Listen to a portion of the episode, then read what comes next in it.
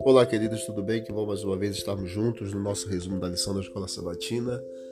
Chegamos então ao final da nossa lição, final desse trimestre, e hoje, dia 24 de junho de 2022, no nosso estudo adicional, nós temos exatamente um paralelo entre a vida de José e a vida de Cristo.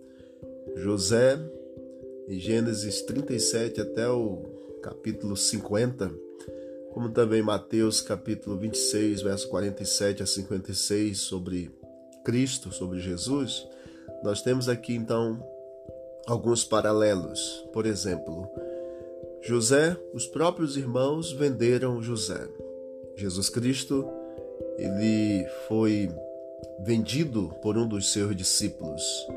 José se tornou um escravo por inveja por ser vítima de inveja. Jesus se tornou um prisioneiro por ser vítima de inveja. José, os seus acusadores o prenderam injustamente. Jesus, os seus acusadores o mataram injustamente. José se tornou um salvador ao ir para o Egito. Jesus se tornou o salvador ao vir para essa terra. A paciência e humildade de José e a nobreza de sua generosidade para com seus irmãos desnaturados representam o resignado sofrimento também do Salvador Jesus Cristo.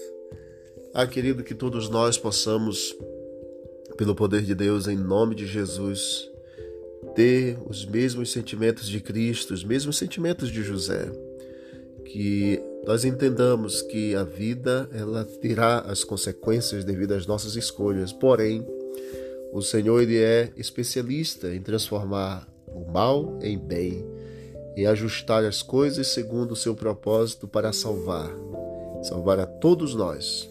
Que ele continue salvando a você e a mim e nos ajudando na nossa caminhada cristã e que a partir de amanhã à tarde, ao começarmos um novo estudo, nova lição, a gente possa compreender que, ao sermos provados pelo fogo, estamos sendo purificados para vivermos melhor, mais maduros, para a honra e glória do Senhor.